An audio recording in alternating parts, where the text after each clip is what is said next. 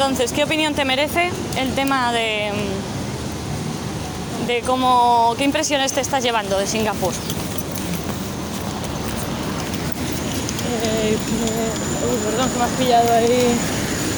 Pues fuera café. de juego. Sí, porque estábamos comentando el tema de las amenazas. Ah, sí. A este le van a multar porque está hablando súper fuerte y está molestando a la gente. Y es una de las cosas que no se pueden hacer. Pues nada, me está sorprendiendo muy gratamente en general la ciudad porque, pues porque la gente es súper respetuosa. A ver, eso en Malasia ya lo, ya lo hemos estado viviendo. Que la gente es súper respetuosa, hay mucho silencio en las calles, en los, en los entornos, en los sitios. Y, mm, y luego también tenemos todo este rollo de- del orden, ¿no? Aquí es como que en Singapur está todo súper ordenado, Y muy limpio, muy limpio, muy ordenado todo. Y luego, muy vigilado todo. Claro. Vemos cámaras. y luego está la contraparte, claro, que luego la contraparte de eso es que, que, claro, por toda la ciudad, Vega acaba de señalar una cámara, pero es que está como fletado de cámaras y lo van avisando. Y lo de las amenazas es que es como que es, es un poco sutil porque son como cartelitos puestos por todos lados pero da igual donde entres, que hay como siempre eh, cartelitos de prohibiciones y de lo que te puede pasar si las incumples.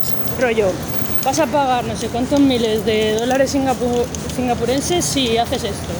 Vas a pagar no sé cuántos otros tantos si haces lo otro. Tantos meses de cárcel, tan. Eso es, y lo de la cárcel todavía no he visto cartel, pero lo he leído ya. Que la equivalencia es, si no lo pagas, pues no sé cuántos meses de cárcel, claro. Claro, esto es un poco como estaba diciéndole que hay una perspectiva punitivista de la sociedad que es bastante dura, porque es un enfoque que, bueno, a lo mejor puede funcionar a, a corto plazo porque la gente reacciona rápido si ve que tiene que pagar, pero nos estábamos planteando si es la forma de educar a una sociedad o no y si es la mejor manera, porque al final vives un poco con tensión de glúteos constante en una, vamos, ahora nos pasa, de hecho, primera cosa que nos ha pasado en Singapur, que nosotras, yo, bueno, personalmente hablo de mí, me di cuenta del nivel de, de flexibilidad que tenemos con respecto a cumplir o no cumplir las normas en España, ¿no? Es verdad que, que no es que no cumplamos ninguna norma, pero hay un cierto margen entre lo que la norma dice y lo que el ciudadano puede hacer. Quiero decir, ejemplo micro. Voy a cruzar una calle y el semáforo está en rojo, pero no viene ningún coche. Pues eso en Europa o en, o en España específicamente, si tú cruzas, no pasa nada.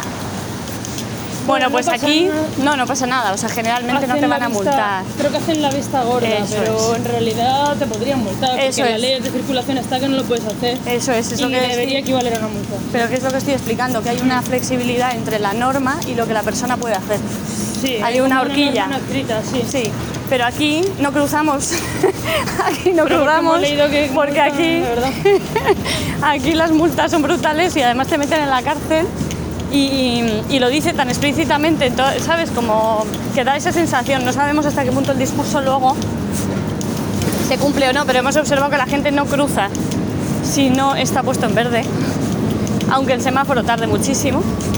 Y nosotras nos hemos visto a nosotras mismas diciendo, eh, no cruces a ver si va a pasar algo, ¿no? Entonces, bueno, está siendo curioso. Más En cosas. ese sentido es como lo súper antagónico de, de Vietnam. Que Vietnam era como al revés, rollo, tene- tenemos estas normas de circulación y estos señales de, de tráfico, No hay semáforos. no, es como si no existieran. Ah, verdad. O sea, nadie las respetaba, eh, ni siquiera como el mínimo básico de los coches o las motos, ¿sabes? O sea, todo el mundo iba a su, a su, a su chamo, vamos. Sí, o aquí sea- es como justo lo opuesto, ¿sabes? Eso es, allí reclamábamos, por favor, que alguien Que respete paso- algo, Que funcione un paso de peatones, por favor. por favor. Y aquí es un mm, cuidadito con no respetar algo que, en fin, ¿sabes? Sí, en ese Eh, sentido. estamos como so- en el estamos siguiente siendo marco. peatones muy tiranas, pero. No, pero, pero sí que está, que es curioso, ¿no? Reflexionarlo, como lo diferente que es. Es que es muy diferente. Muy, muy diferente. Sí, pero fíjate, hasta en algo tan pequeño, tan pequeño como cruzar un paso de peatones, encuentras la representación de tu cultura, porque, pues eso, ¿no? Singapur eh, es la norma hasta la saciedad, o sea, el, el normativa hasta para comerte un chicle. No puedes, es como es bueno, ilegal, es ilegal. Es lo típico, ¿no? Que se dice siempre en Singapur, lo del chicle y tal, que fue como muy mediático, pero que, ¿no? Como que hay normas hasta para eso. Y la gente la respeta 100% porque hay, porque, por lo que decía Vega del punitivismo.